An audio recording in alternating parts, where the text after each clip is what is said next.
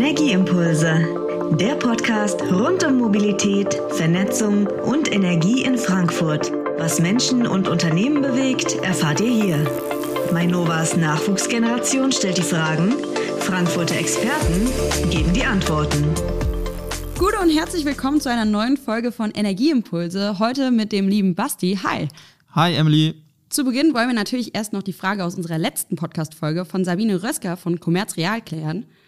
Die hat nämlich interessiert, wie man den Strom aus erneuerbaren Energien nachhaltig speichern kann. Dazu haben wir einen Experten aus eigenem Hause, Lukas Wilfling, eingeladen. Er ist Ingenieur in unseren Kraftwerken und ja, herzlich willkommen, Lukas. Um die Klimaziele zu erreichen, setzen wir vermehrt auf Solarstrom und auf Windstrom. Und ähm, wie jeder weiß, äh, ist die Erzeugung dabei schwankend. Also das heißt, dass äh, mal die Sonne scheint und gleichzeitig der Wind weht. Es gibt aber auch Phasen, wo beides nicht vorhanden ist und diese muss man auch überbrücken.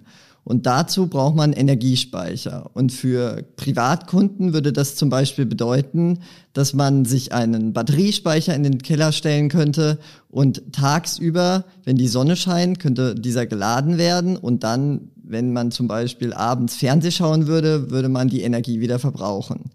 Und da, genau das Gleiche gibt es dann im großen Maßstab auch für die Industrie, weil dort viel größere Energiemengen gebraucht werden. Dafür gibt es verschiedene Technologien, zum Beispiel eins davon ist Power to Gas.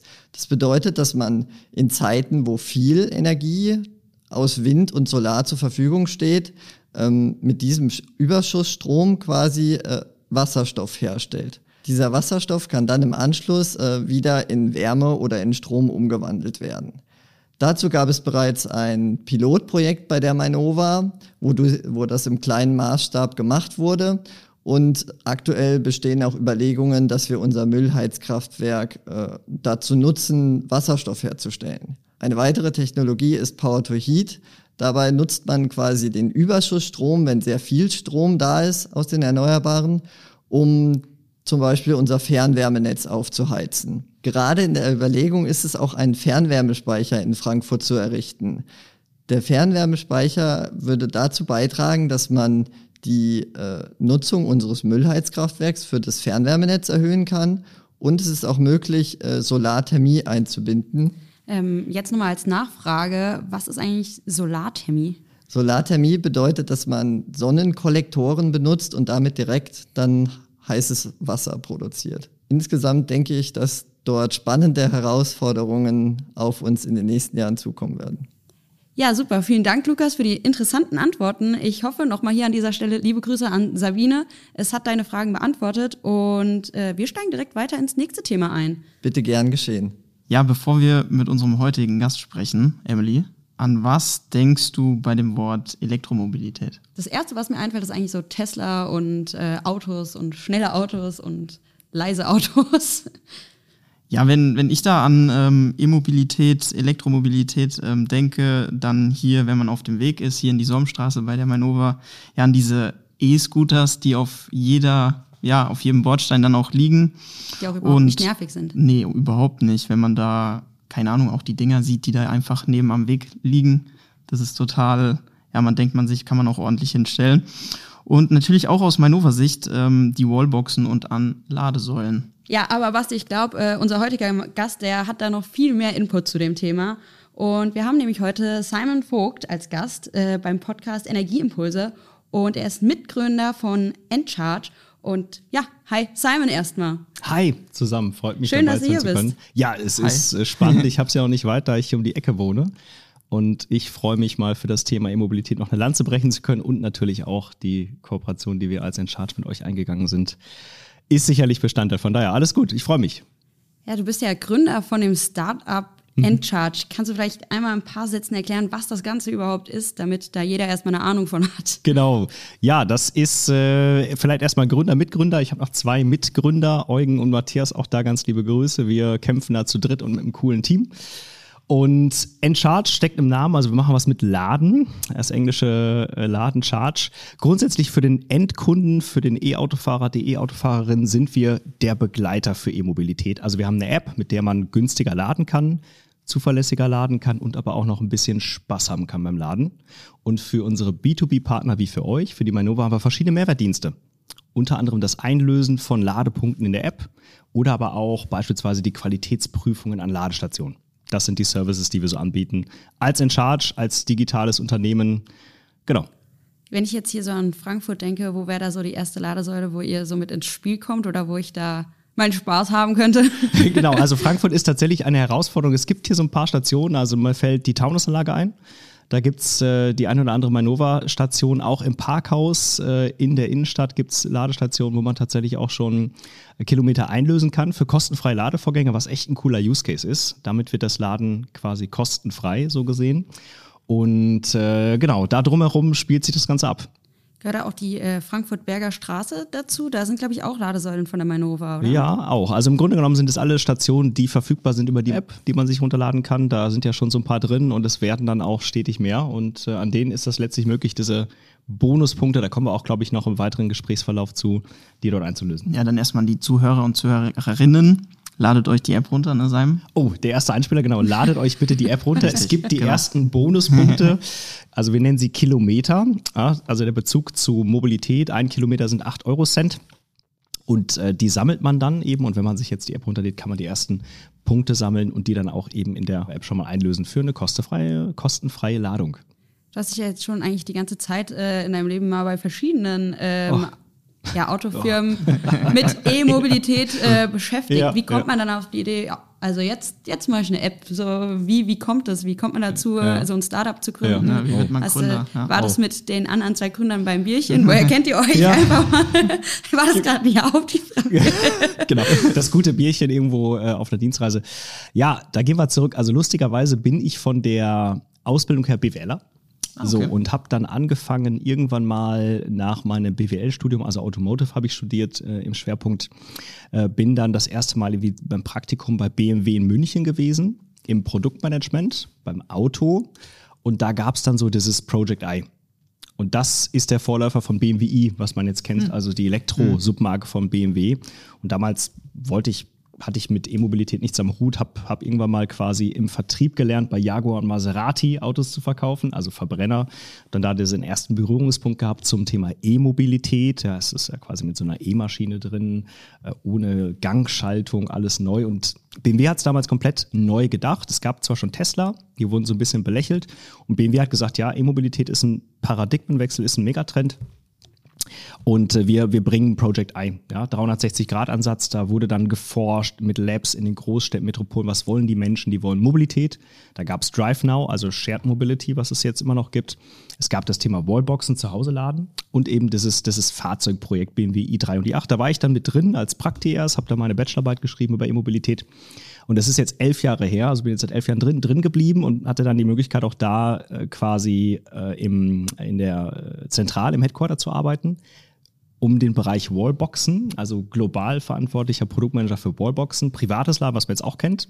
Das drei Jahre gemacht und dann wollte ich noch mal ein bisschen raus, war immer so ein junger wilder Flummi, wie mich einige beschreiben, bin noch mal in die Beratung, habe äh, dann bei der Porsche Consulting gearbeitet, viel im Bereich digitale Geschäftsmodelle und aber auch wieder E-Mobilität.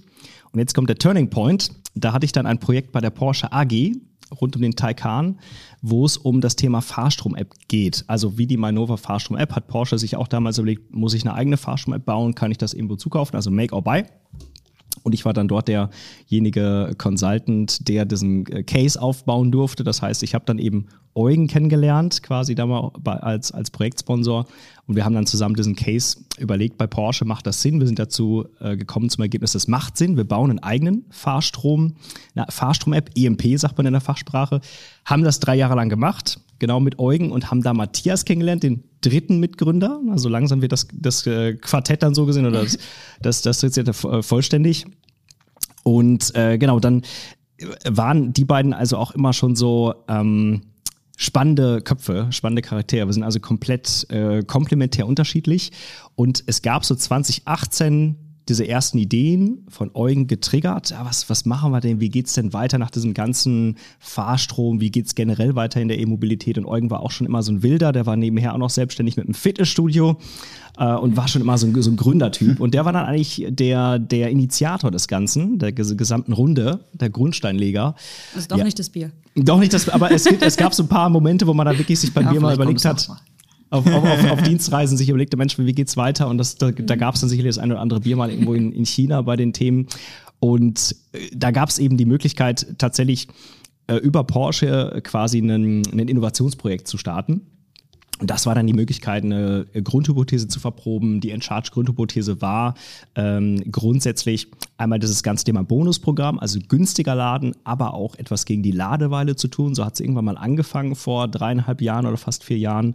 Und da ist dann irgendwann äh, Encharge draus geworden. Es hieß auch anfangs mal Charge End, also Charge End Shopping, Charge End Co. Also im Prinzip das ist Laden zu verbinden mit verschiedenen Themen, weil es ist ja ein anderer Use Case als Tanken. Und das ist dann, um mal so ein bisschen auszuholen, der Grundstein gewesen 2019, wo wir gesagt haben, yo, die Hypothese ist verprobt, da kann man irgendwie was drauf bauen. Und, und äh, Eugen hat dann getriggert, hat, hat Matthias und mich quasi an Bord geholt und gesagt, Mensch, wollte er das irgendwie mitmachen? Auch in der gleichen Rolle. Eugen war schon immer der Strategie-Finanztyp. Matthias der Tech-Typ und ich immer der, der, der, der gut reden kann, der Vertriebstyp. Und in der Rolle sind wir jetzt auch unterwegs, wir drei Typen. Äh, tatsächlich auch immer noch, so sind wir eingespielt, so kennen wir uns. Und dann haben wir das 2019 gemacht. Und äh, ich war auch immer so ein Heißsporn und für mich äh, passte das ganz gut aus dem Konzern heraus, wieder was ganz Neues zu probieren äh, und eben jetzt das Glück zu versuchen, wobei man sagen muss, wenn man das quasi vordenkt, theoretisch und dann die Praxis ist nochmal ganz anders. Also man hat sich viele Gedanken gemacht zum Gründen, aber es ist nochmal sehr deutlich intensiver, als, als man das immer so denkt. Und auch der Markt E-Mobilität ist noch sehr stark am Anfang, sodass wir quasi mit dem ganzen Bonusprogramm gestartet sind, was gerade sehr, sehr gut funktioniert, uns aktuell aber auch äh, um die ganzen Themen Betrieb, Ladeinfrastruktur kümmern. Also wir helfen dem CPO, der Mainova beispielsweise dann auch perspektivisch, mit Sichtprüfungen den Betrieb zu verbessern. Können wir auch gleich noch mal ein bisschen vertiefen, was das genau heißt. Das ist ein cooler Use Case, auch ja, aus hätte ich jetzt auch nachgefragt. Genau, das heißt, es, es spreizt sich gerade so ein bisschen, ja. um, um den Bogen zu spannen, vielleicht um das eine noch fertig zu machen zum Gründen. Also sind wir zum Gründen gekommen, ich zum Gründen äh, auch gekommen und wir sind jetzt im zweieinhalbten Jahr mit Encharge genau sind gerade in so einer Phase, wo wir im Wachstum sind mit knapp 16 Leuten und aber auch gewisse Use Cases absichern müssen und die dann skalieren. Das ist immer so diese, diese Herausforderung bei den Startups, äh, dass man da auch was findet, was man skalieren kann in Europa ganz gut. Und das ist ein Bonusprogramm, aber auch das ganze Thema, wir nennen es eigentlich Crowdsourcing Feedback. Und das kann man dann eben aus Ladestationsbetreiber-Sicht, also der Manova, äh, diejenigen, die die Station hinstellen, dazu verwenden, dass die Nutzer Impulsgeber sind. Das heißt, nicht nur negativ im Forum schreiben, ah, das hat nicht funktioniert, zugeparkt, das ist beklebt, sondern den Kunden, die Kunden einzubeziehen, regelmäßig Impulse zu geben. Also, hey, ich war heute laden. Energieimpulse zum Beispiel. Energieimpulse, genau, ist eine gute, eine gute Überleitung. Stichwort, ja. Das Stichwort, ich war heute da unter Laden. Äh, ich habe eingecheckt und es ist mir ist aufgefallen, es ist irgendwie dreckig. Da muss mal wieder an das Reinigungsteam äh, vorbeigeschickt werden. Oder aber es ist was defekt, denn wir haben natürlich bei der Ladeinfrastruktur die Herausforderung, die sind unbemannt. Tankstationen haben den Tankwart oder die Tankwartin, um, um da gendergerecht zu sein. Da guckt jeden Tag wer. Ist die in Ordnung? Ist die sauber? Fühlt man sich wohl? Beim Laden gibt's das nicht. Die Ladestationen stehen überall irgendwo rum und ihr kennt das ja auch aus Frankfurt, dann ist mal der Fußballsticker drauf, ja, vielleicht auch mal vom, vom Bayern oder mhm. sonstigen Vereinen. Bloß oder nicht. es ist mal schmutzig gell, und dann hast du genauso Themen, die beeinträchtigen das Ladeerlebnis. Und da gibt's viel, was man in den Foren lesen kann und da helfen wir auch den Ladestationsbetreibern über die App einen direkten Kontakt zum Kunden zu bekommen. Und der Kunde, die Kundin ist der, der Impulsgeber und mhm. liefert Echtzeitfeedback. Das sind die beiden Themen. Also einmal Bonusprogramm, günstiger Laden. Und das zweite ist quasi zuverlässiger Laden durch crowdsourced Feedback. Mhm. So kann man das eigentlich sagen sind auf jeden Fall ordentliche Hausnummern dabei und äh, deine zwei Kollegen klingen auf jeden Fall auch nach interessanten Typen, muss man das sagen. Das sind sie, ja. Verrückte Freaks. Liebe ja. Grüße an dieser Stelle.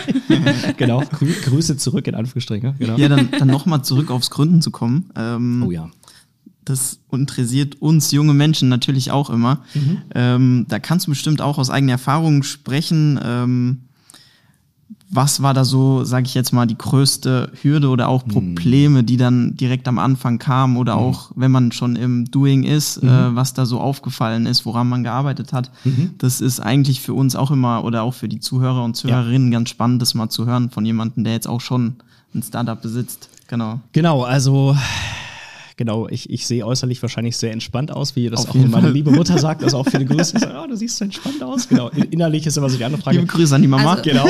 Ihr seht ihn zwar jetzt nicht, aber er lacht eigentlich ständig.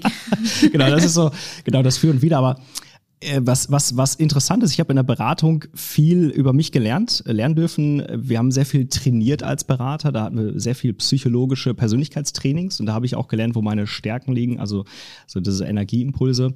Und die Herausforderung ist, äh, die ich sehe oder auch grundsätzlich, die ich sehe, wenn man äh, selbstständig ist, tatsächlich wirklich die Energie gut einzuteilen. Denn äh, der Eugen auch, sagt auch immer, es ist ein Marathon, also es ist eine lange Zeit. Man muss wirklich sehr gut gucken, seine Energie richtig einzusetzen. Das hatte ich so im Konzern nicht, weil du hast da meistens immer noch Instanzen, die dich vielleicht bremsen, sagen, nee, du nimmst jetzt Urlaub, du musst Urlaub abbauen, so knallhart als Beispiel, das gibt's im Startup nicht. Also äh, ich bin jemand, der, ich sage jetzt nicht 24-7, aber ich arbeite relativ viel tatsächlich. Es geht schon mal so in so eine sechs, sieben Tage Woche, auch sicherlich größer, 60, 70 Stunden. Das ist nichts, worauf man stolz sein sollte. Man muss nämlich sehr, sehr gut gucken, dass man seine Energie gut einsetzt. Ich glaube, das ist ein so ein Learning, was ich, was ich, was ich mitnehme, was ich auch merke, wo man wirklich gucken muss, die Energie gut einzusetzen auf die richtigen äh, auf das richtige Thema zu verwenden. Das ist, glaube ich, so ein Kernthema. Und dann, was auch interessant ist, glaube ich, dieses äh, Thema, es ist so ein bisschen romantisiert noch, Startup. Zum einen kommt es mehr in den Mainstream, was gut ist, weil wir haben noch viel zu wenig Gründer und Gründerinnen. Gerade in Deutschland ist das so, ah, was Startup, auch als ich aus dem Konzern bin, bist du verrückt, den Konzern zu verlassen, wenn das schief geht, dann Das hast du im sicher. Prinzip nichts. Da hast du die Rente. Ja, es, ist, es, es kann schief gehen. Das, das, Job, weiß, ja. das Ja. weiß vorher niemand. Auch wenn du tolle Investoren hast, neun von zehn Startups äh, gibt es nicht mehr. Tatsächlich, es gibt viele, viele tausend Ideen, aber du musst halt genau beweisen, dass du mit einem Geschäftsmodell einen Skalierpfad hinbekommst, du irgendwann auch Geld verdienst. Äh, Daran scheitern viele. Und das müssen wir jetzt auch, da sind wir gerade drin, das zu beweisen. Das ist noch viel harte Arbeit. Und was ich sagen will, ich glaube, man muss wirklich schauen, dass man einen fokussierten Use Case findet äh, und, und so ein bisschen die Romantik auch rausnimmt, weil man denkt, so, ah, Startup ist cool, eine Gründer sein ist es auf jeden Fall. Es ist aber auch einfach knallharte Arbeit. Also bin ich ehrlich, ich habe noch nie so viel und intensiv gearbeitet in meinem Leben. Und in der Beratungszeit war es schon äh, sehr, sehr intensiv. Das muss man wirklich sagen. Das kann man, glaube ich, mitgeben. Aber man sollte die Leute ermutigen. Und auch wenn man mal, äh, man sagt es schön, glaube ich, im Englischen failed, ist es nicht so schlimm, wie man dann, oh, verdammt, ich habe es nicht geschafft, jetzt kann ich mich nicht mehr blicken lassen. Nein, du hast es versucht. Nur so kommt auch die Gesellschaft weiter. Dadurch, dass man Dinge versucht, man scheitert. Einfach mal machen, ne? Einfach mal machen. Wir haben Genau. auch viele Dinge versucht, auch im Nachgang, wo wir gesagt haben, meine Güte, hätten wir das durchgezogen. Wer weiß, ob ich heute hier sitzen wird, muss man auch sagen, was man Stimmt. gar nicht so sehr nach außen auch äh, getragen hat. Wir haben viel verprobt, vertestet. Da ein spannender Use Case, da ein spannender Use Case. Und dann, wenn man erstmal Gründer ist, dann kriegt man so viel, ah, wollen wir nicht das machen, dann könntest du das machen.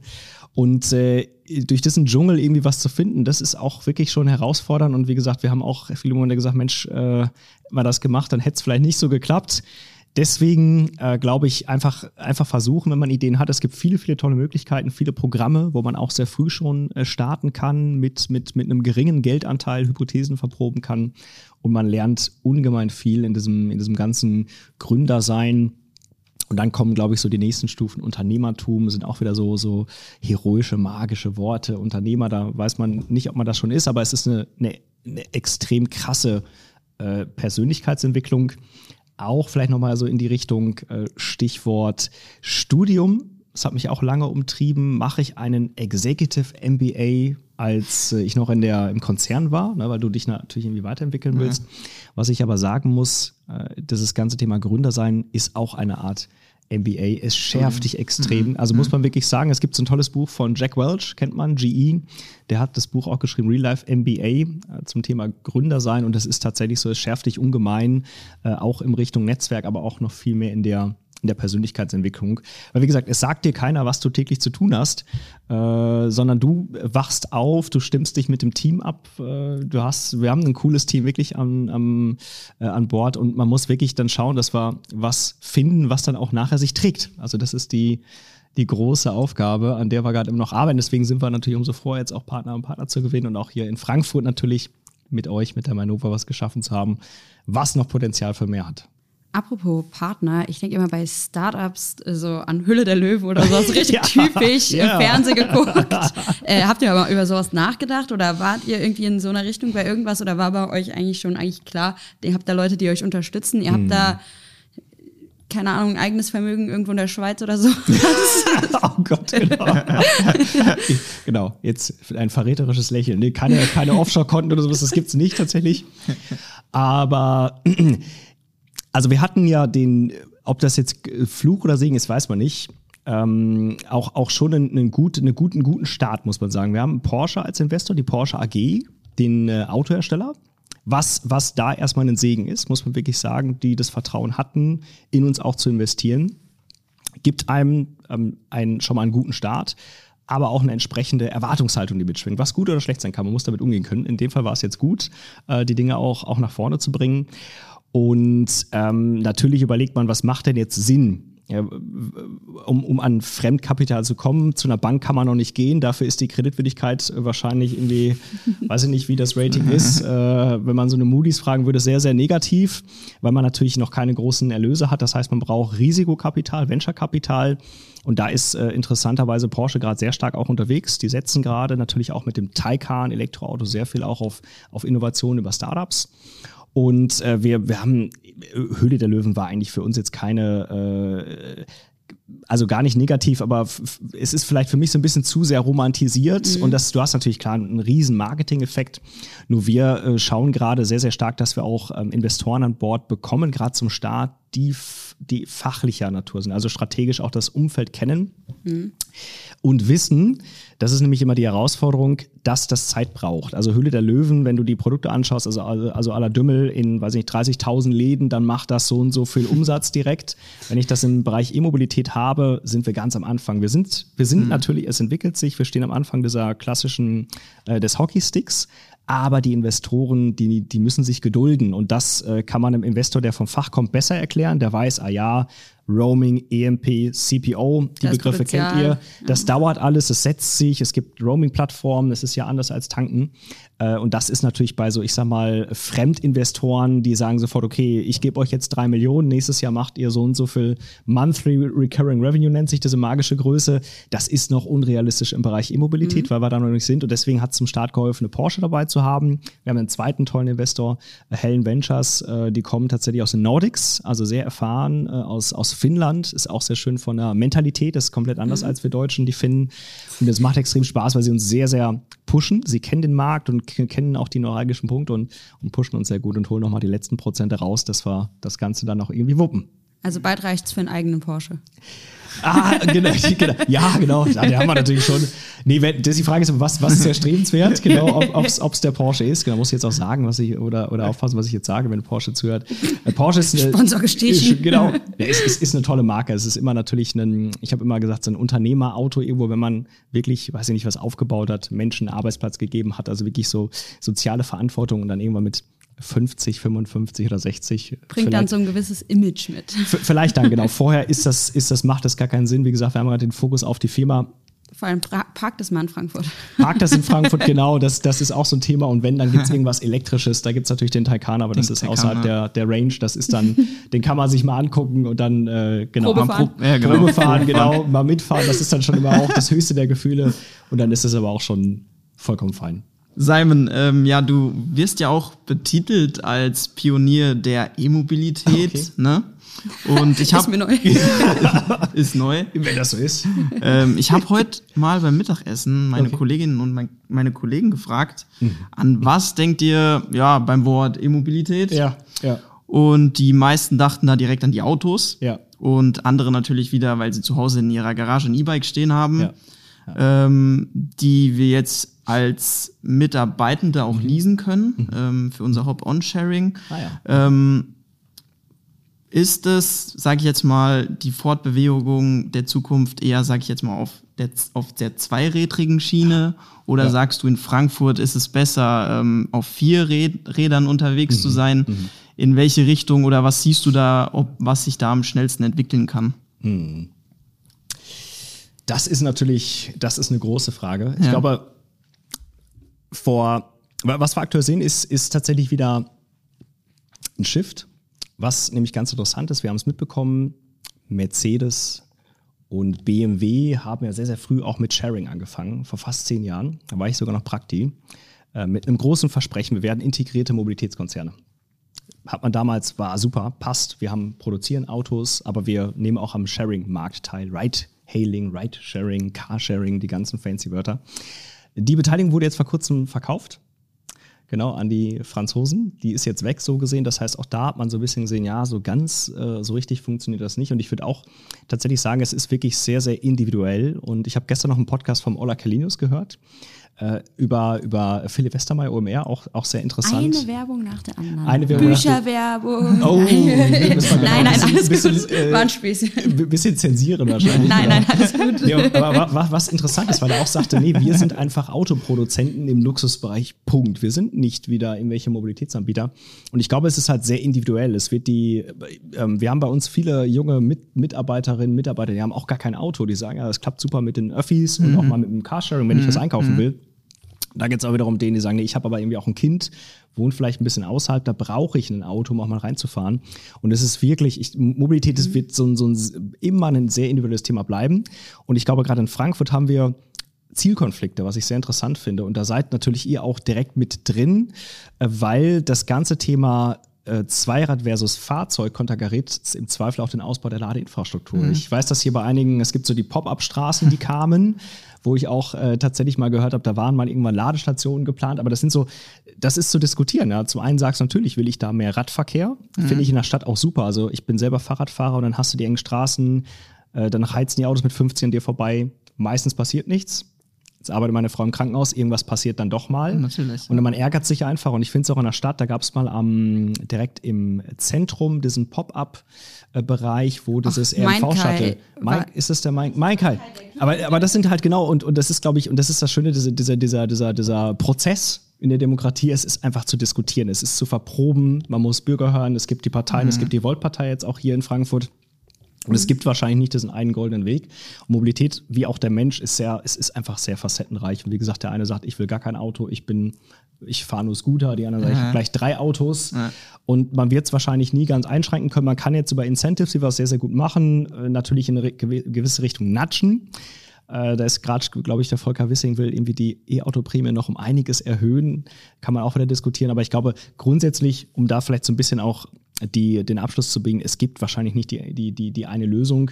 Für Frankfurt würde ich mir noch ein bisschen mehr Ladeinfrastruktur wünschen, aber ich bekomme das mit aus, aus guten Quellen, wie kompliziert es hier ist, mit den verschiedenen Stakeholdern, auch äh, auch, auch äh, das Grünamt, Stichwort Baumwurzeln und, und, und Schutz der, des Baumbestandes. Und irgendwo muss es einen guten Mittelweg wahrscheinlich einfach geben, dass es dann auch passt. Ja, ich wohne auf dem Land Ah, ähm, vor? Frankfurt, genau in der Nähe von Gelnhausen. Gelnhausen, okay. Ja. Genau. Und ja, bei mir kommt da klassisch, sage ich jetzt mal, sechsmal am Tag der Bus. Ja, ne? kenn ich, Wie man ja. das so kennt. Und ja, alle Familien auch, Nachbarschaft, ähm, die ich kenne, die haben oftmals auch zwei Autos. Mhm. Ja. Mhm. Und damit kommt man halt auch zur Arbeit und man muss das Auto nehmen. Das ist natürlich auch klar. Und ja, die Edelladesäule, sage ich jetzt mal in unserer Kommune zum Beispiel jetzt, ja, existiert auch nur einmal. Ja, ja. Und da ist auch gefühlt, steht immer das Auto, 24-7 da. Ah, ja. Und ähm, ja, ist da E-Mobilität, sage ich jetzt mal, nur was für Städter? Ah. Was meinst du? Oder wirst du sagen oder kannst du sagen, ähm, das wird mal auch aufs Land kommen, Mhm. sage ich jetzt mal, dass man da auch so weit hinkommt? Äh, Definitiv. Also das ist das, das Coole, sage ich mal ganz platt, weil E-Mobilität, viele oder nicht viele, aber es sagen einige, Laden muss wie tanken sein. Da sage ich, nö. Gar nicht, denn Laden wird niemals wie tanken sein, soll es nicht sein, Laden ist cooler.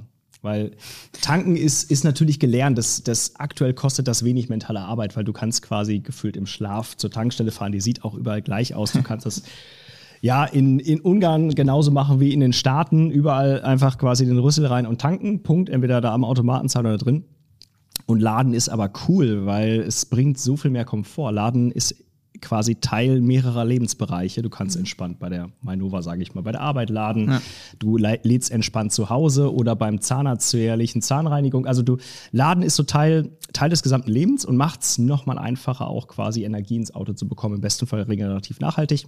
Und ich glaube, für, den, für diesen Land-Use-Case, was wir auch sehen mit unserer App, mit unserer End-Charge-App, kleiner Werbeeinblender, Ich möchte gerade hier einfach mal 45 Sekunden Werbung reinhauen. ja, du kannst gerne 45 Sekunden ab jetzt mal eine schöne Werbung schalten hier. Ich, ich, war letzte Woche noch im Radio Frankfurt, lustigerweise, und da war da auch ein Moderator so end-charge.com. Genau, kurze. Wir haben nicht dafür gezahlt, das war das Chef on Air, also auch ein cooler Talk, genau. Das vielleicht seid ihr auch vernetzt, kurze, kurze Werbung. Genau. Aber äh, was wir sehen auf dem Land ist interessant, da gerade in Deutschland sehen wir natürlich, äh, da, da ist die Quote an Einfamilienhäuser höher. Und das heißt auch Einfamilienhaus gleich irgendwie Stellplatz, der mir gehört. Hier undenkbar auch bei mir drüben in der, in der Nachbarstraße äh, gibt es da keinen, keinen Stellplatz, immer so großen. Äh, aber die haben alle eine Wallbox. Also sie können zu Hause laden, was total cool ist, weil dann du kommst nach Hause, steckst an. Im besten Fall kannst du das Auto noch vorklimatisieren. Im Sommer ist es kühl, im Winter ist es warm. Und ich glaube, da ist der Bedarf gar nicht so groß zu laden noch nicht so groß. Man muss jetzt sehen, wenn sich die E-Mobilität weiter auf die Masse diffundiert, also jetzt kommt so die breite Masse, sagt man so ein bisschen mit, mit, mit, mit ähm, Gänsefüßchen, kommt jetzt langsam rein. Erst in der, der Innovationskurve waren es erst die, die frühen Adaptoren, Early Adopters, die, die EV-Freaks. Ähm, und jetzt kommt die breite Masse, da muss man schauen. Da sind auch unterschiedliche Stimmen. Wie hoch ist denn die Quote derer, die eine eigene Garage haben? Aber es gab ja auch diese, diese KfW 440, also 900 Euro für die private Ladestation, die extrem gut, also mehrere hunderttausend Anträge wurden gestellt. Ja, auch in wenigen Minuten dann auch, ja. ne, habe ich mitbekommen. genau. Ich glaube, viele, ja. die wussten noch gar nicht, fahre ich jemals E, habe ich überhaupt ja, die Möglichkeit? Aber Hauptsache erstmal so ein Ding, genau. ja. Es ist so, das Thema ist gehypt. Und ich glaube, dann fürs Land ist wahrscheinlich genau mhm. diese Lösung. Du hast die private Lademöglichkeit, aber auch da muss man ausbauen. Die Frage ist ja immer, wie macht man das? Was, was braucht man denn auf dem Land? Land. Äh, ich bin ein Freund davon, auch, auch klassisch diese Supermarktketten, die müssen perspektivisch auch äh, Stationen haben. Interessanterweise hier in äh, Frankfurt gibt es Rewe, ich nenne jetzt nicht den, den CPO, ihr seid es noch nicht, vielleicht kommt das. Da steht so ein Schnelllader, äh, interessanterweise, das ist, ich weiß gar nicht, das ist da hinten Richtung Hausen, glaube ich. Da kann man schnell laden während des Einkaufens. Macht absolut Sinn, weil ich stehe da für eine halbe Stunde, kann in einer halben Stunde vielleicht so 100, 150 Kilometer nachladen. Ja. Und das wird auch auf dem Land super, super Sinn machen. Die ersten Land-Edikas, da gibt es ja viele Edeka, Schmidt, Müller, Meyer, kenne ich auch aus meiner Heimat, die fangen an, selber zu investieren mhm. mit einer AC-Infrastruktur. Mhm. Das ist so ein klassischer Land-Use-Case, sage ich immer. Und ich glaube, in die Richtung wird es auch gehen. Bist nicht äh, gebürtiger Frankfurter, wo kommst du denn her? Nee, tatsächlich nicht. Ich komme eigentlich aus Niedersachsen, ah. also ganz hoch, genau, wo man, wo man quasi das, das reinste Deutsch spricht. Dann war ich immer mal in Köln zum Studium und bin dann nach München, Stuttgart und mhm. jetzt wieder hoch. Also einmal quasi in so einem, äh, genau. Einmal alles angeschaut. So hoch, so ist es richtig gesehen, ne? Jetzt Hesse, genau, Hesse. ja. Jetzt Hesse. Essen, ja. Die Flexibilität äh, hört ja aber dann schon auch in gewissem Maßen auf, wenn ich mir jetzt überlege, ich möchte mit meiner Familie hier Urlaub in Spanien machen, weil wir mit dem E-Auto runterfahren. Da ist dann weniger cool, wenn man da laden muss zwischendurch. Ich weiß jetzt nicht, wie lang, wie weit man damit jetzt konkret kommt mit so einem mhm. E-Auto, kommt wahrscheinlich auch drauf an, oder wie lange es braucht, um mhm. sowas vollzuladen ist, ob ja. überall die Ladensäule, Laden, Ladesäulen so mhm. gleich sind. Ja. Das darf ruhig drin bleiben, wenn sie Zuhörer auch mal, dass hier nicht alles schön ist.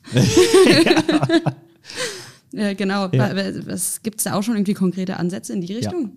Ja, also das interessanterweise, als ich vor elf Jahren da reingefallen bin in die E-Mobilität, da war es natürlich, also das, das ist jetzt ja fast eine Dekade, gell? also das ist jetzt äh, wirklich extrem lange her. Und damals gab es schon diese ersten Schnellladeprojekte, da gibt es so ein Ultra E-Fast E europäisch, äh, subventioniert, um Ladekorridore zu schaffen in Europa, sodass man quasi von A nach B oder auch über Landesgrenzen hinauskommt. Es gab das Roaming, Hubject ist so aus der Zeit 2011, 2012. Und äh, tatsächlich, wenn man sich jetzt einen Routenplaner nimmt, und da ist das nicht, nicht Google der Beste, weil Google fehlen gerade noch die Ladedaten, was ganz interessant mhm. ist. Die haben keine, die haben Ladestationen drin, aber eher offline. Die können nicht anzeigen, sind die frei belegt. Es gibt äh, Ladestations- Routenplaner-Apps, ganz interessant, auch ein neues Geschäftsfeld. Man eigentlich denken können, das macht Google. Nein, sie machen es nicht. Da gibt es andere, sehr spezialisierte aus den Niederlanden. Und äh, da kann ich schon mir ganz gut anzeigen lassen, wo Stationen sind. Das ist quasi alles außer Tesla. Da kommen wir gleich noch kurz drauf. Das heißt, wenn, können wir auch gleich mal zu sprechen. Ich, ich plane gerade auch immer schon durch. Man kommt tatsächlich auch schon ganz gut nach Barcelona runter, nach äh, Südfrankreich oder auch bis nach Portugal. Da gibt es dann vielfach europäisch Ionity, Allego die mir schon ganz gut eine Abdeckung bieten. Da kann ich schnell laden. Das heißt, das ist so quasi einmal der Kaffee und die Toilette auf der Raststätte, 20, 30 Minuten und dann habe ich wieder so 150 Kilometer, 100 Kilometer je nach, je nach E-Fahrzeug geladen. Und das macht es auch wieder entspannt. Ja, ich bin nicht dann so im Stress. Ich kann in Ruhe dann laden am Rastplatz. Das ist wirklich ein neues Gefühl der, der Ruhe. Genau, du holst gerade so aus. Du, ich ich habe hab an einen schönen Stau gedacht. der Stau, genau, bei 0% äh, Batterie. Kann man gerne mal laden. Error. Ja. Ja, aber, und, und das Spannende ist ja bei, bei Tesla, damals schon, als ich noch in der BMW-Zeit war, die wurden ja belächelt. Das war ja wirklich, ja, Tesla mit dem Roadster und ich, äh, wie sollen die denn Auto produzieren? Man macht ja nicht einfach mal ein Auto-Startup, die ganze Produktion. Jetzt ist Tesla mehr wert als eigentlich fast alle Autohersteller zusammen. Ja, also es ist, es ist, sie haben ein Ökosystem geschaffen, überall Tesla Supercharger und wir haben selber einen Model 3 nach Firma, was wir uns teilen mit dem gesamten Team. Also das ganze Team fährt fleißig, um das Auto zu erleben, zu verstehen, äh, und, und wirklich auch nachzuvollziehen, was das heißt, ihr Auto, ihr Auto zu fahren. Und damit kann man wirklich weltweit, gibt es ein Supercharger-Netzwerk, die bauen extrem auf. Man steckt an und lädt. Das gibt es ja hier in Deutschland und Europa mit sehr kompliziertem Ökosystem. Man nennt das ISO 15F8 Plug and Charge, kommt jetzt langsam. Sagt mir auf alle Fälle was. Genau, es ist einfach Stecken und Laden. Aktuell muss ich immer eine Karte vorhalten oder eine App, also ein Start quasi machen. Und bei Tesla, man fährt hin, steckt und dann macht es automatisch, wird von der Kreditkarte abgelegt, dem Account. Das ist eigentlich wie ein Smartphone. Und, und so ist auch das Ökosystem und das ist, die sind sehr weit im Bereich autonome Fahren, Daten. Also zum Thema Reichweite kommt man schon sehr, sehr weit. Man kann mal bei YouTube gucken, gibt es ein paar Influencer, die fahren da mal Richtung Nordics hoch. Und äh, man kommt mittlerweile schon wirklich sehr, sehr gut. Die Hauptachsen, da hat man eigentlich gar keine Einschränkung mehr. Okay. Klingt eigentlich relativ Überzeugt. vernünftig. Überzeugt. ja. Überzeugt. Ja. Ja, jetzt haben wir viel über auch Grenzen von E-Mobilität ähm, gesprochen. Ähm, wir bei der Mainova AG, wir sagen ja immer, wir sind technologieoffen. Äh, also auch offen für Techniken wie beispielsweise auch ähm, Wasserstoff basiert. Ähm, wie schätzt du das jetzt ein? Ähm, wird die Mobilität in 10 bis 15 Jahren, sagen wir jetzt mal, ähm, dann auch ausschließlich dann elektrisch sein? Die Frage ist gut, denn sie, sie wurde regelmäßig, glaube ich, vor ein paar Jahren und Monaten auch diskutiert, also E-Mob versus Wasserstoff.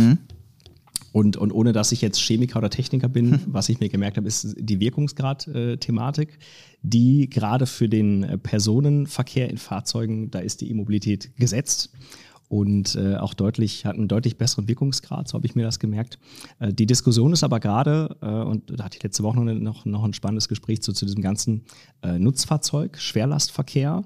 Äh, und da ist es durchaus anders. Also da gibt es, glaube ich, schon auch die Bestrebungen, dass man quasi über Konzepte geht, wie einen Wasserstoffantrieb beispielsweise. Oder es gibt hier sogar in Hessen die E-Autobahn mit dem Hochspannungsnetz wie bei Zügen. Ganz interessant, In Überlandleitung. ist das, glaube ich, ne? Und deswegen glaube ich zu deiner Frage, äh, es wird wahrscheinlich verschiedene Antriebskonzepte auch in der Zukunft geben, auch je nach Use Case wieder, je nach Einsatzfall. Es gibt sowas wie diese Batterien, ich glaube Solid State, ich bin kein Experte, lass, lass uns da gerne nicht in die Tiefe gehen, äh, wo man dann innerhalb von Minuten vollladen kann. Ja, dann äh, hat man wieder einen ganz anderen Use Case. Bis hin zu NIO, dem Autohersteller aus China, die machen Battery Swapping.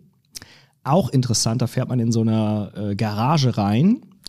Dann Wird das kommt, getauscht oder wie? wird getauscht. Dann greift der Arm drunter, Ach ja. zack, alte Batterie raus, neue rein, dauert zwei Minuten. Da hat vor ein paar Jahren Shai Agassi, wenn man den kennt, Unternehmer mal angefangen in Israel. Better Place, äh, weiß ich noch, war auch zu meiner Zeit. 2010 hat er damit angefangen. Kein Case, viel zu früh die Innovation und jetzt kommt's. Mhm. Ja, NIO ist gerade am expandieren. Die haben ganz China gepflastert. Man kann durch China fahren, nur mit Battery Swapping. krass. Und jetzt kommen sie damit nach Europa mit dem, mit dem NIO, ähm, haben hier das, die Organisation aufgebaut, bauen die ersten Battery Swap Stations. Also es ist, der Markt ist offen, ist noch super jung, es wird noch sehr, sehr viele Innovationen geben. Ja, wenn wir gerade bei dem Thema Frankfurt sind, ne? bei unserer Stadt hier. Äh, was meinst du, wie e-mobil ist Frankfurt eigentlich? Ich glaube, wir haben eine, eine große Chance in Frankfurt. Was ich aber auch sehe und merke, wir haben einfach zu wenig Ladeinfrastruktur. Also wir haben hier, äh, man sagt immer so im Schnitt, dass sich quasi äh, zehn E-Autos eine Säule teilen. Das ist so, so ein Bundesschnitt. Und wir müssten wahrscheinlich hier in Frankfurt bei 30 sein oder noch mehr. Also wir haben hier wirklich unterdurchschnittlich wenig Ladeinfrastruktur. Und äh, das merkt man auch, wenn man mal durch die Stadt fährt. Es ist kaum was da, gerade auch ähm, was frei ist, äh, weil viel AC, da steht man dann eben länger. Äh, DC, HPC müsste noch viel mehr kommen, gerade für die Use Cases hier in Bockenheim viel äh, viel Besiedlung, wenig Parkmöglichkeit und gerade Duplex-Parken, also diese, diese Fahrstuhlgaragen, da ist es sehr teuer, eine Wallbox hinzuschrauben. Das heißt, hier bräuchte man eigentlich in solchen, äh, in solchen, wie sagt man, Spots, bräuchte man Ladehubs. DC-Ladehubs, das macht beispielsweise jemand in Stuttgart, da sind so 12 HPC, High Power Charger, 350 kW. Da fahre ich einmal die Woche hin für eine halbe Stunde, lese meinen Podcast oder höre meinen Podcast, lese mein Büchlein und bin vollgeladen für die Woche. Ja, das sind so Konzepte, die hier fehlen und das geht wieder auf die Ausgangsdiskussion. Wir haben halt hier so einen Interessenkonflikt Pop-up-Radweg versus, oh nee, da ist ja eine Straße, da muss ein Charger hin. Und ich weiß nicht, woran es liegt, aber wir gibt auch hier noch ein Forum, wo ich ab und zu mal bin, ähm, wo auch, wo man, wo ich mal eure Kollegen auch treffe oder andere, wo man sich vernetzt, ist auch wer von der mhm. Stadt dabei. Es geht hier nicht voran, ähm, so richtig mit Infrastruktur. Und das ist schon auch ein äh, Thema für die Akzeptanz. Denn jetzt haben wir ja die Diffusionskurve und das heißt, E-Mobilität wird für die Masse relevant. Das heißt, die Leute, die bislang eh gefahren sind, kommen vielleicht aus dem Taunus, haben vielleicht eine Garage mhm. oder auch hier ein Haus mit, mit Hof. Jetzt kommen die normalen Bürger und sagen mal, wo soll ich denn dann laden? Zu Hause die mhm. Wallbox, Richtig. 5000 Euro, wenn ich keinen Strom habe. Ich habe genauso einen Fall bei mir hier um die Ecke. Äh, ja, ob man da auch dann unzählige Ladesäulen dann auch braucht. An, keine Ahnung, alle fünf Meter oder wie? Ne? Das, ich glaube, es macht die Intelligenz nachher, wenn ja. man es auch steuert. Und da gibt es ja auch ein paar Unternehmen, die da, die da an den Start kommen. Also ich glaube grundsätzlich der, der Wille ist da und äh, ich glaube, wir haben halt hier so eine, so eine interessante Gemengelage aus sehr, sehr vielen Stakeholdern, die ich so gar nicht kannte, äh, mhm. städtischer Natur, die es wahrscheinlich ein bisschen schwieriger macht, auch jetzt hier ins Umsetzen zu kommen, ins Doing mit berechtigten Gründen. Das heißt, ich glaube, wir haben hier eine gute Chance, äh, das richtig zu machen. Habe auch schon gehört, dass jetzt hier auch äh, von euch noch Richtung HPC was kommt, wo ich mich sehr darauf freue, was absolut richtig ist. Das wird nochmal hier einen Boost geben, weil man muss natürlich auch dem normalen Bürger zeigen, du kannst aufladen, weil ich glaube, wenn man erstmal von, von einem Verbrenner umgestiegen ist und dann fährt, dann merkt man, also der Batteriestand senkt sich und dann kriegt man vielleicht schon mal so eine Reichweite, wo lade ich denn jetzt nach, wie geht das, funktioniert das? Und da kommen dann auch so Konzepte rein wie mit unserem, dass wir anzeigen, da kann man auch dann im Prinzip mit unserer App, äh, da, da haben wir eine Möglichkeit auch Ladepunkte anzuzeigen, mhm. Qualitäten anzuzeigen. Also es ist noch gerade für Frank, äh, Frank, Frankreich wollte ich schon sagen, das ist so ein bisschen genau der Wunsch, wo ich hin will, genau. Äh, für Frankfurt, Konzentration, ja. äh, haben wir noch ein bisschen was zu tun im Bereich Laden generell und deswegen sehen wir auch einfach noch nicht so viele E-Fahrzeuge, mhm. muss man tatsächlich sagen, mhm. äh, innerstädtisch. Und äh, wie gesagt, gibt aber gute Konzepte auch von den Chargemaker-Kollegen, mhm. die ja, was ich gelesen habe, hier den großen Tower ausgestattet haben. Arbeitsplatzladen, das ist ein sehr genialer Use Case. Mhm. Ich glaube, über 120 kleine Wallboxen bei den Kollegen von der PwC, glaube ich. Ich weiß nicht, ob ich jetzt hier zu viel verrate. Ich glaube, ich, es war in der Presse, es war öffentlich. Also, das ist ein toller Use Case. Ich komme zum Laden, habe mein Auto acht Stunden stehen, dann ist es nachher wieder voll. Ich komme an. Also, das ist so wirklich etwas, wo das sind gute Konzepte. Also von einer Skala von 1 bis 10 meinst du eine. Minus 3. Zwei? Das wurde mir in den Mund gelegt. Wahrscheinlich, also jetzt bin ich wahrscheinlich auch so ein bisschen äh, vor äh, gebiased, weil München, Stuttgart sehr gut ausgebaut mhm. waren. Also im Münchner Zentrum zum Beispiel gibt es um die 1300 Ladepunkte. Zum Vergleich sind es hier wahrscheinlich so ungefähr 100, 150, okay. nur um das mal mhm. zu vergleichen. München ist ein bisschen größer. Und auch Stuttgart war extrem stark ausgebaut. Und, und, und hier ist mir sofort aufgefallen, auch wenn man mal mit unserem Tesla unterwegs ist, hm, wo lade ich denn dann? Weil ich nicht zu Hause laden kann, habe ich genau den Use Case. Ich will nicht zwei Stunden irgendwo an der Säule stehen, sondern ich möchte mal eben schnell ja. voll machen. Genau, und das ja. Problem ist ja, wenn du dann in der Stadt bist, da steht natürlich dann noch einer. Richtig, genau. Ja. Dann hast du da wieder das Thema. Also deswegen glaube ich eher so zwei, ich bin ehrlich, oder? Ich bin hier ehrlich gehen wir zu unserem mitunter letzten Thema oh. über der Impulszeit und da würde ich gerade an Basti genau. weitergeben. ja, Simon, da haben wir ähm, ja eine recht spontane Aktion vorbereitet. Ähm, ja, du, ähm, wir stellen dir einfach Fragen mhm. und du antwortest ganz, ganz kurz. Also ja. wirklich innerhalb von zwei Sekunden. Ui, das Und da habe ich mir jetzt mal so einen Zettel ja. vorbereitet, lege ich mir jetzt mal vor mich. Gerne, ja. Ähm, was gibt dir Energie? Die Arbeit. Wann stehst du unter Spannung? Bei der Arbeit. Wobei wird dir warm ums Herz? Bei erfolgreichen Abschlüssen, also Stichwort Verträge Startup. Wie entspannst du? Ähm, durch Sport, Speedroping und Bodyweight. Wie gestaltest du deine persönliche Energiewende? Oh, meine persönliche Energiewende, ja. oh, das, ist, das ist gut. Das fängt im Kleinen an bei dem Stromvertrag zu Hause. Das ist das, das ist das Kleine, also quasi nachhaltiger, also regenerativer Strom. Natürlich von der Mainova? Natürlich von der Mainova, genau. Ja, gibt es da auch eine Wechselprämie. äh, und ansonsten natürlich ist, zieht es sich halt durch. Ja? Also ich glaube, erstmal diesen Sinn zu entwickeln für gewisse Dinge im Leben, was, was, was sind quasi, was ist so ein Wirkprinzip, was mhm. mache ich, wenn ich jetzt Müll wegschmeiße, so Kleinigkeiten im Leben. Ich also deine, deine kurze Antwort jetzt? Äh, mit, die kurze Antwort ist, sich des Themas bewusst werden. Okay. Ja. Dein erster Gedanke an Frankfurt? Ähm, Banking. Ja. Süß oder sauer gespritzter Apfelwein? Oh, Wenn dann wahrscheinlich süß gespritzt, ja. Das ist Äppler mit Fanta für die Unwissenden unter uns. genau, ich habe das auch gelernt und ich hatte es letzte Woche. Also ich bin noch nicht so ganz auf der Apple-Woll-Welle, aber ich noch. gewöhne mich dran, ja. Ähm, Jeans oder Jogginghose? Jeans. Homeoffice oder Büro? Gute Mischung. TikTok oder Instagram? Instagram. Tesla oder Polestar? Poster. Wann stehst du unter Strom? also so bei der Arbeit. Apple oder Samsung äh, Smartphone? Apple. Welche App hast du dir als erstes heruntergeladen? Als allererstes in Ja. meinem Leben. Ja. Das ist interessant. Welche App das ist? Schüler-VZ. Genau. Studi. StudiVZ. Gibt es das als App? Oder so. Gab, ich weiß es gar nicht als App, das ist Bestimmt. lange her. Ich, Okay. ich kann es dir gar nicht. Äh, vielleicht irgendwas. Dann nicht schlimm. Facebook, ich weiß es nicht. Vielleicht. Was kostet eine Kilowattstunde Strom? Öffentlich oder privat? Privat? Privat 30 Cent ungefähr, je nachdem, Oh, wo du es herziehst. Sehr gut. Frankfurt oder Offenbach? Frankfurt. Ja, das war's. das waren die Fragen der Impulszeit. Sehr eintönig, gell? Sport, Arbeit, wo bleibt Familie Eigentlich und Freunde? du sagen können, Ja. Habe ich mir jetzt Frau sitzt zu. Hause und ihr läuft die Träne über die Wange. Nein, nein, also ich glaube, Augenzwinker, natürlich gibt es auch Freunde und Familie, das war ja natürlich, Natürlich. die Impulse. Das heißt, es Genau. waren jetzt die impulsgebenden Das waren Momente. einfach die wichtigeren Sachen. Man muss halt auch Prioritäten setzen. Das hast du jetzt wieder gesagt, genau.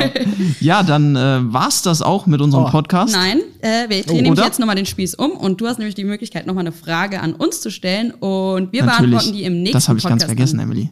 Gut, Ich dass du aufpasst, ich weiß. Das muss ja, einer von uns denken. Ja, ja. Dann mache ich das doch gerne. Genau. Was ist denn der Unterschied zwischen einem CPO und einem EMP? Ja, kann ich dir so nicht beantworten. Das machen wir dann beim nächsten Mal. Genau, dann kommt wieder wie gewohnt ähm, ein Experte oder eine Expertin ähm, in, den, in den nächsten Podcast Ja. und dann kannst du auch direkt reinhören. Das Ah, ist ja. nämlich dann die Werbung für den nächsten Podcast. Ah, sehr gut. Und Du hast dann jetzt so bekommst viel Werbung gemacht. Ja. Jetzt sind wir mal dran. Oder? Was? Äh, nee, oh, ja, passt, also vollkommen. Ich, ich hatte nur mitgelacht. Äh, und dann bekommst du auch deine Frage beantwortet. Kannst dir das notieren. Oder beim nächsten Podcast, wenn du irgendwo bist, in der nächsten Radioshow, dann auch. Bis die Werbung machen. Genau. Ge- genau. Das liegt dir ja. Danke, dass du hier warst. Ähm, hat uns sehr gefreut, war sehr, sehr ähm, informativ und hat sehr viel Spaß gemacht mit dir. Genau. Ich darf mich auch bedanken. Es war sehr energetisch. Ne? Also es war, war, war eine coole Zeit. Habe mich sehr gefreut. Wieder viel gelernt und äh, ja, wir freuen uns quasi auch auf den Ausbau unserer Kooperation, um das nochmal kurz reinzugeben. Und wünsche euch noch einen tollen Tag. Ja, danke auch von meiner Seite. Und äh, das war's auch schon mit der heutigen Folge. Mehr zum Thema findet ihr unter mein Nova Slash Podcast. Und damit ihr keine Folge mehr verpasst, folgt uns doch auf den sozialen Medien. Und ich wünsche euch noch einen energiereichen Tag. Ciao. Ciao, ciao. Energieimpulse. Powered by Mainova.